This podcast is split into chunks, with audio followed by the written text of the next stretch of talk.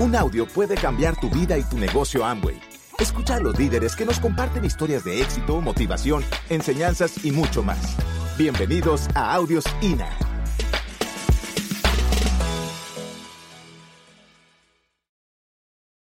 Empezamos a ensayar distintas cosas, negocios. En mi trabajo yo tenía mucho que ver con pequeñas empresas en el área de químicos. En nuestra profesión es muy fácil ser independiente porque tú aprendes a hacer champú, aprendes a hacer cualquier tipo de producto, distribuyes químicos y todas esas actividades se pueden hacer independientes.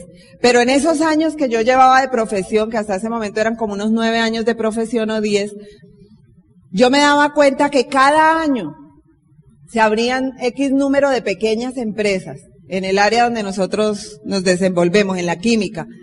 Y a los dos años ya habían quebrado. Y tú veías eso repetirse, repetirse, así que no nos llamaba mucho la atención hacer empresa en nuestra área. Pero intentamos publicidad, intentamos distintas cosas, estábamos buscando. Yo siento que desde ese momento se incubó en mí el sueño de encontrar algo. Yo no sabía qué era algo, pero tenía que haber una oportunidad donde uno pudiera trabajar, donde uno pudiera ser productivo, donde uno pudiera sentirse que como ser humano está creciendo y se está aprovechando, pero que pudiera ser flexible y que yo pudiera estar con mis hijos. Y yo estoy firmemente convencida que cuando tú pides, te dan. Y eso era lo que estábamos pidiendo. Edgar estaba muy bien en su trabajo en ese momento. Yo se lo voy a dejar para que les cuente un poquito cómo iban las cosas hasta ahí. Y en el año 95, en el año 95, pasa algo que cambió radicalmente nuestra situación. Dos cosas fundamentales, más bien. Una, empezó a haber una gran insatisfacción en nosotros como pareja, porque a pesar de que teníamos cierto éxito económico, a pesar de que teníamos par de carros y teníamos el apartamento aquí, el apartamento allá, y aunque todo eso se lo debíamos a las, a las compañías, ¿cómo se llama?, financieras, empezó a haber una gran insatisfacción en nosotros por la situación de los niños. Yo no sé si alguien aquí se, se, pueda identificar un poco con nosotros, pero es que no vale nada la vida si uno ve a sus, si ni siquiera ve a sus muchachos. ¿Sí ven? Entonces nosotros, yo eh, vivía encerrado en la planta de lubricante, yo era gerente de una fábrica de aceites. Lucy trabajaba, viajaba, y los pelados, en, los pelados les decimos en Colombia, yo no sé cómo le llaman aquí, los chavos, los squinkles, Ok, los squinkles en manos de una empleada. Y ya tenían problemas en el colegio y, y, problemas de comportamiento. Y eso no era vida, ¿sí ven? Y entonces, como que los dos estábamos en esa pelea contra el mundo. Decíamos, pero ¿esto qué es, verdad? Y señores, empieza la búsqueda. Y empezamos a buscar y empezamos a buscar negocios. Y un día, un hermano mío que es médico y que yo amo a mis hermanos, pero a ese le debo la vida. Un día recibo la llamada de mi hermano y me dice, Edgar, va a llegar un negocio aquí a Colombia que vende cosméticos y yo pensé en ti. Ese fue el contacto. Y yo, yo me, espérate, espérate, espérate. El, el doctor no, el doctor. ¿Cómo? ¿Cosméticos? Yo, o sea, ¿qué te pasa, compadre? Y tienes que venir a Bogotá, esto está buenísimo, no sé qué. Entonces yo le digo a Lucy, mami, me llama Oscar, que hay una empresa que vende cosméticos y que quiere que yo me meta en eso. O sea, está loco, ¿no? Y me dice Lucy, tienes que ir a escuchar. Porque para ella era claro que había que buscar algo, y, ¿verdad? Y ella, yo creo que ella entró, tan pronto recibí yo ya la llamada, ¿me entiendes? Entonces me fui para Bogotá, eh, eh, escuché el negocio, no entendí nada, como le, le ha pasado a todos nosotros. Por eso es muy importante cuando nosotros mostremos la oportunidad, tengamos paciencia. Tengamos paciencia. Muchas veces, eso, eso lo va uno aprendiendo con el tiempo. una, una persona que da una, una excusa o pone una objeción, de pronto está diciendo, dame motivos, ayúdame por favor, ayúdame que yo quiero esa vaina, pero si tú no me ayudas, entonces yo cómo voy a hacer? ¿Sí me entienden? Entonces, yo fui a ver el plan, ese plan lo quise eliminar, yo quise matar a mi hermano, yo me acuerdo yo sentado allá, Píntense esta escena. Mi hermano allá entusiasmado con los círculos y la cosa, y yo aquí sentado en el sofá allá en la casa de mi mamá, ¿no? con la pierna cruzada así. Y le digo, eh, eh perdóname, eh, eh, Oscar se llama, Oscar, Oscar, perdóname, el tema de los impuestos, ¿cómo es el tema de los impuestos? Explícame bien cómo es el tema. Y, mi hermano, no, pues yo no sé, porque no había empezado el negocio, faltaban 15 días, ¿me entiendes? Yo no sé, yo, yo, yo no sé, pero yo, yo te, yo te averiguo, ¿verdad? Lo quería ver aquí, increíble, ¿verdad? Pero yo vuelvo a, Cartagena, vuelvo a Bogotá y Lucy me dice, tienes que volver a oír, tienes que volver a ver, hasta que señores, un día, el día 10 de julio del año 2000, eh, perdón, 1996, sentado en el suelo del apartamento de mi hermano, siguiendo instrucciones precisas de mi señora. Yo no sé si los esposos están aquí, pero siguiendo instrucciones precisas de mi señora, yo estaba con una filmadora filmando. Y estaba ya mirando, ¿verdad? Era la única manera de, prestar atención y de enfocar mi mente ahí. Y había un médico, ¿verdad? Que obviamente no tenía calidad para hablar, yo sí, no tenía clase, pero yo mirando esa cosa, ¿me entiendes? Yo miraba y de pronto dice el médico, y si tú haces este negocio, un día vas a vivir sin jefe. Y le dije, ¿cómo así? ¿Sin jefe? Me acordé de mi jefe, ¿me entiendes? Y yo dije, no, yo entro. Yo entro, yo agarré mis, agarré el, el, el, CD, el VHS que grabamos ese día, un manual, un cassette. Llegué a mi casa a la una y media de la mañana de Cartagena, desperté a Luis y le dije, mi amor, esto está espectacular. Ella se levantó, metimos el VHS, empezamos a trabajar al día siguiente. Al día siguiente empezamos a mostrar el negocio. Si aquí hay personas nuevas, que yo creo que tiene que haber aquí varias personas nuevas, yo les digo a todos estos, a todas las personas nuevas, saben que señores, empiecen a trabajar hoy, hoy mismo, mañana, ¿verdad? Empiecen a trabajar ya. Nosotros empezamos a trabajar ya. Ahora, ¿por qué empezamos a trabajar inmediatamente? Señores, porque para nosotros era urgente. Yo quería eliminar a mi jefe de mi vida. ¿Sí me entienden? Yo y Lucy quería estar en la casa. De manera que entre los dos empezamos a trabajar por un sueño. Y Señor, Señor nuevo, amigo nuevo, pareja de amigos nuevos aquí, identifiquen esta noche una razón por la que luchar. Puede ser esos hijos en la, en la tarima como los míos, que ese día fue uno de los días más hermosos de mi vida. Uno de los días más emocionantes. Yo veía a mis muchachos ahí y yo soñé con eso años. Yo le decía a Laura cada rato, le decía, mami, y tú vas a estar allá con un vestidito rosadito, y tú vas a estar allá, le decía a Juan, con el smoking. Yo me lo imaginaba con el pelo cortado, pero no pude, ¿me entiendes? Eso sí me tocó que se subiera allá con sus mechas largas, pero yo no podía hacer nada. Además se ve lindo mi muchacho. Y empezamos a trabajar con mucho entusiasmo, con mucha fuerza. Empezamos a desarrollar el negocio y viajamos entre Cartagena y Barranquilla, Cartagena y Santa Marta, son tres, cuatro horas de, de, ida y nos regresábamos. Yo me acostaba a las una de la mañana, a las dos de la mañana, a las cinco de la mañana estaba otra vez despierto, metiendo CDs en mi, cassettes, no era CDs, cassettes en mi carro, ¿verdad? Yo trabajaba entre, en, donde vivía hasta donde llegaba en, mi, en, la, en la fábrica, era una hora, eran más o menos dos cassettes. Mi hermano me dijo, mira, si tú dejas de ver televisión, tú puedes hacer este negocio, porque en esas horas que tú estás viendo televisión, estás perdiendo el tiempo. Y yo decía, bueno, sí, tiene razón, tiene, tiene lógica. Tiene lógica. Y empezamos a oír, a oír cassettes, empezamos a recibir apoyo de, de la gente que nos auspició, ¿verdad? Y, y, empezó el negocio a funcionar. Esos viajes en las noches, yo me acuerdo que recibía llamadas de mi mamá que me decía, mi hijo, los, lo van a atracar, se va a quedar dormido, tiene que mirar a ver qué es lo que está haciendo. ¿Y saben qué? Yo no escuchaba nada. Yo lo único que me soñaba, mis amigos, era con ver a Lucy esperando a los niños a las cuatro de la tarde cuando llegaran del colegio. Eso era lo único que teníamos aquí, ¿me entienden? Lo único que teníamos aquí entre ceja y ceja. Y por eso trabajamos y por eso empezamos a desarrollar el negocio con tanto entusiasmo. Yo le recomiendo a todos que encuentren su sueño, que lo trabajen y que por eso se enfoquen. En las, en las etapas en que nosotros hemos estado creciendo en el negocio, ese es el estado de ánimo, ¿sí ven? A las 3 de la mañana se despierta uno, wow, no, no llamé a tal, y no sé qué, y no se puede uno ni dormir, y pierde uno peso. Tengo que perder más. Tiene uno que, ¿verdad? Uno tiene que estar en ese, en ese estado de excitación para que esta vaina funcione. ¿Sí ven? Entonces empezamos nosotros a trabajar con tanto entusiasmo y vino una de las cosas más hermosas de nuestra historia, que fue nuestra primera convención. Yo los quiero dejar con Lucy para que les cuente. Bueno, nosotros grabamos ese video, empezamos a correr, creíamos en el negocio y nos empiezan a llamar a promovernos una convención en Brasil. Y la respuesta que les dimos fue, pues el día que el negocio ese nos dé para ir a Brasil, vamos, pero por ahora ni pensarlo. Pero vino a, a Cartagena una persona del negocio que nos apoyó mucho en un comienzo. Ellos son una familia y el papá, arquitecto muy famoso allá en Brasil como arquitecto, había hecho de los centros comerciales más grandes y más conocidos allá. O sea, un, un personaje dentro de su profesión. Y sus hijos habían entrado al negocio, él también entró, en ese momento era Perla, existía algo parecido a Zafiro de hoy día. Y vino a ayudarnos a Cartagena a construir el negocio. Entonces, Edgar lo llevó por todas las ciudades de la costa donde ya había algunas personas que querían correr y que ya estaban empezando los grupos y todo esto.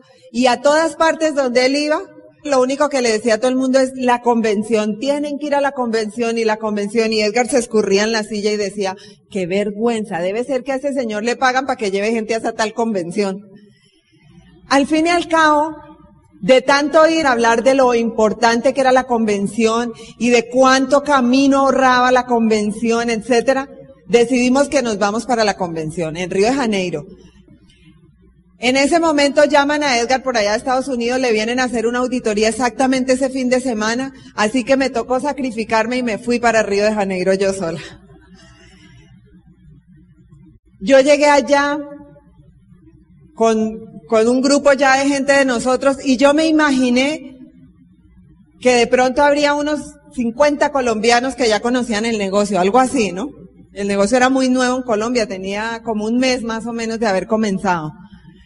Cuando de pronto llegamos a un, a un palacio, a un sitio grandísimo, a un palacio de los deportes, y habían reservado un ala especial para los colombianos porque era el mercado más nuevo, éramos como los niños del negocio, ¿no? Entonces, de pronto es que yo veo, ahí había como 700 personas y todas eran colombianos. A mí me empezó a correr un escalofrío porque yo lo que sentía era que todo ese montón de gente iba a llegar a Colombia y me iba a ganar a toda mi gente. Yo tenía que correr como que llegar primero que ellos. Bueno, me agarró un afán. Yo no recuerdo mucho de esa convención. Yo me acuerdo que era una lucha interna. Eran unos términos, unas maneras de hablar que yo no conocía. No me acuerdo mucho de la convención, pero hubo algo que yo sé que era para mí. Estaba Don Walk en Tarima. Inglés, portugués, español, acuérdense, ¿no? Él estaba con una pierna enyesada, bueno, media pierna enyesada. Y él empezó a hablar, dijo muchas cosas que no tengo idea qué tanto dijo. Yo recuerdo un pedacito solamente de la charla, pero yo sé que todo lo que él dijo llegó directo aquí, pero yo no lo, no, lo recuerdo en ese momento. Me acuerdo de estas palabras. Él dijo, miren, miren mi, pie. Estoy aquí todo enfermo. Yo hubiera podido estar en mi casa tranquilamente, que me consientan porque ahí, miren, me operaron. Pero ¿saben qué? Yo una vez hace años vine a Río de Janeiro y yo vi niños en la calle de las favelas sin ropa y sin nada que comer. Y desde ese día yo me prometí a mí mismo que cada vez que yo tuviera la oportunidad de venir aquí a aportar para que ustedes ayuden a que esa situación cambie, yo siempre lo iba a hacer. Por eso cuando me invitaron yo ni siquiera lo pensé y por eso estoy aquí. Esas palabras son las únicas que me acuerdo. Yo lo único que sé es que esa charla de Don Walk me cambió a mí, me abrió algo en el corazón. Cuando encendieron las luces que se terminó la charla, yo tenía una pena horrible porque yo decía, o sea, ni sabía por qué estaba llorando. Lo que hice fue que corrí al baño cuando llego al baño, desde el puesto donde estaba hasta el baño, todo el mundo tenía los ojos así. Entonces ya como que eso me tranquilizó. Yo no sé qué más pasó, qué cambios hubo aquí o aquí o yo no sé dónde. Lo que yo sé es que desde ese momento algo se iluminó por dentro de mí y yo entendí que esto era para mí una misión.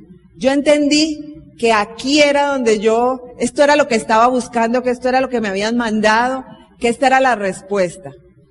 Y esa convención entonces fue indispensable. Aprendimos a trabajar con herramientas, empezamos desde un poquito antes de las convenciones a entender por qué era importante ser duplicables, mostrar la oportunidad de la misma manera como todos los demás. Eso nos demoró mucho el crecimiento. Mucha gente que empezó el negocio con mucho entusiasmo al comienzo calificó mucho antes nosotros nos quedamos estancados ahí entre el 9, el 12, el 9, el 12, el 6, el 9, el 12, hasta que logramos entender que en lo más simple era donde estaba la magia, que en lo que fuera duplicable, que en lo que fuera entendible, que cuanto menos lo adornáramos, pero cuanto más emoción le pusiéramos, más nos iba a funcionar. Y así fue. una etapa de crecimiento. Eh, empezó el negocio en Venezuela, fuimos a abrir Venezuela. Yo en ese momento ya no trabajaba, eh, ya no tenía empleo y yo pude viajar a Venezuela y fueron, fue un aprendizaje increíble. Yo recuerdo eh, enfrentando miedos, yendo a un país donde nunca había ido, donde no conocía a nadie, donde lo que tenía eran nombres en un papel, y llegando a ciudades donde no sabía ni dónde iba a dormir, montando en buses por horas y horas en sitios desconocidos, enfrentando esos miedos, pero sabiendo con certeza que lo que yo llevaba valía la pena para toda la gente que estaba allá en esas ciudades. Y nada importaba, esos viajes no me dolían como me, dolían cuando yo viajaba trabajando. Los niños se quedaban y me dolía dejarlos. Yo sé que a todos nos duele dejarlos. Y los niños también a veces ponían su resistencia y no les gustaba que uno los dejara. Pero yo sabía con certeza que yo los estaba dejando, pero era por un mejor futuro para ellos mismos. Y el negocio empezó a crecer y empezamos a trabajar y llegamos a Zafiro y llegamos a Esmeralda. Nos tardamos cinco años en llegar a Esmeralda y yo siento que el problema que tuvimos fue que nos acomodamos mucho entre Platino y Zafiro. Porque Edgar seguía trabajando, teníamos el ingreso de Edgar que era muy bueno, teníamos el del negocio que era muy bueno también y nos acomodamos un poquito. Eh, básicamente pues eh, el camino hacia Esmeralda fue igual al camino hacia Plata y fue volver a enfocar la cabeza en los Volkswagen. ¿Ok? Llévense el ejemplo de Volkswagen. Creo que, yo creo que vale la pena ese ejemplo, no, no, está tan malo, ¿verdad? Fue volver a, enfocar en nuestros sueños, en lo que queríamos. Nosotros corrimos a plata para que Lucy saliera del trabajo. Nosotros corrimos hacia Esmeralda porque me iban a votar.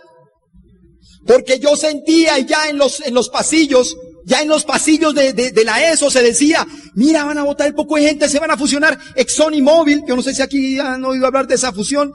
Entonces empecé yo a sentir que me iban a votar y corrimos y calificamos el Esmeralda, ¿verdad? Y empezó una nueva etapa en nuestra vida. Nos fuimos de, de, de Cartagena para Bogotá y empezó todo bien, ¿verdad? Una esmeralda no es lo peor que le pueda uno pasar, ¿me entiendes? Vive uno bien, entra dinero, eh, y, y, pues en el año 2000 me votan. Nosotros salimos, yo salí de la ESO, nos quedamos viviendo en Barranquilla por un par de años más, eh, nos trasladamos para Bogotá, y llevamos una vida más o menos buena, seguimos trabajando el negocio, jamás nos desconectamos del programa de capacitación. Jamás. Nosotros hemos sido, hemos, hemos cometido errores, ¿verdad? Muchos, pero jamás nos hemos desconectado del programa de entrenamiento. Jamás hemos dejado de ser los mejores promotores del programa de capacitación. Puede que hayamos tenido etapas en las cuales no hemos estado tan activos desarrollando el negocio, y eso tengo que reconocerlo aquí delante de todos ustedes, porque diría mentiras si yo les digo que es que no, que es que todos los, yo he dado 20 planes todos los meses, eso no es verdad. Pero jamás me he desconectado del programa de entrenamiento. Nunca nos hemos desconectado de eso. Y vinieron etapas difíciles en nuestro negocio, señores. En el año 2001, 2002, nuestro línea de auspicio sufre algunas situaciones. Este, el negocio eh, eh, en, ese país empezó a disminuir y hubo diversas situaciones. No, no vale la pena mencionarlas. El caso es que eh, Lucy y yo nos quedamos en un momento sin un interlocutor, sin una línea de auspicio. Yo no sé si alguien aquí, de, alguien se puede identificar conmigo, pero quedamos con esa situación. Y en el año 2001 aparece un ángel en nuestras vidas. En un momento donde, donde nosotros queríamos seguir el trabajo, queríamos seguir creciendo, pero no encontrábamos por dónde aparecen Tato y Patsy familia. Y por eso yo te digo que es muy importante que tú tengas alguien a quien querer, a quien respetar y a quien amar en tu línea de auspicio. Tú tienes que tener a alguien ¿Por quién dar la vida, me entiendes? Nosotros podemos dar lo que sea por esa pareja. Porque nosotros sabíamos hacer el negocio, nosotros, nosotros no necesitábamos a nadie que nos dijera que había que dar planes, ni que había que dar 20 planes, ni que había que ir un cassette al día, ni que había que ir a los seminarios, ni que había que promover las convenciones, ni que había que trabajar la profundidad. Nosotros eso lo sabíamos, pues, se supone. Nosotros lo que necesitamos era amor, queridos, y aparecen ellos. Y entonces Tato empieza a llamarnos Y Tato empieza a darnos amor. Y Tato empieza a darnos creencia cuando ya la habíamos perdido. Cuando en un momento de, dado de nuestra vida nosotros jamás hemos pensado en renunciar a este asunto porque ya no teníamos más, más opciones, ¿sí ven? Si yo tengo 47 años, Hicimos uno, algunos emprendimientos. Yo me metí a poner cabinas telefónicas, me metí a poner eh, negocios de café, yo no sé qué cantidad de cosas, buscando, ¿me entienden? Yo jamás he perdido el norte en cuanto a mi grupo. Nosotros hemos estado allá al frente, batallando. Entonces aparece Lizardi en nuestras vidas. Y yo recuerdo que yo lo llamaba y yo, con, como con pena, ¿me entienden? Yo decía, y este señor, pues, o sea, lo que decía Lucy, lo veíamos tan lejos, a él y a Foley tan inalcanzables, pero ellos se dieron cuenta que nosotros queríamos, ¿me entienden? O sea que nosotros sí queríamos, que necesitábamos calificar diamante. Y lo único que hacía Lizardi era decirle, mira, yo te quiero, tú vas a ser diamante. Y empezaba a hablarme de cosas, y empezaba a decirme, no, mira, es que los negocios en, República Dominicana están explotando. Y empezamos a hacer crecer los negocios en Estados Unidos, y tú vas a hacer crecer tu negocio, y yo creo en ti, y yo te quiero, y yo creo en ti, y yo te quiero, y yo creo en ti, y yo te quiero. Y señores, ese Señor me devolvió la fe. Señor me devolvió la creencia, la creencia en mí, en que sí se podía. Una de las cosas más lindas que nosotros hemos aprendido en este negocio es el tema de la persistencia y la perseverancia. Para nosotros no ha sido fácil, pero estamos aquí. Hace un par de años con Tim nos reunimos y llorando le decíamos, Tim, queremos, ¿qué hacemos? Y Tim miró nuestro negocio y por eso es tan importante que tú te reúnas con tu equipo de apoyo y que pongas metas. Y hace dos años emprendimos la carrera y pusimos la meta y, pusimos todo nuestro entusiasmo y nuestra fe en dos grupos que faltaban calificar y ninguno de los dos grupos quiso correr. Y entonces nosotros empezamos a buscar más y encontramos. Y encontramos la gente.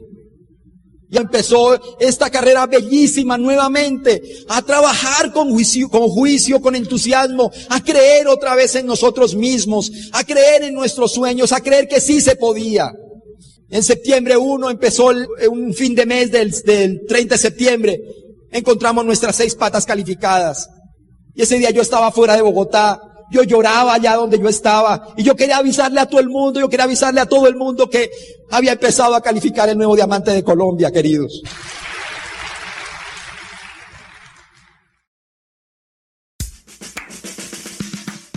Gracias por escucharnos. Te esperamos en el siguiente Audio INA.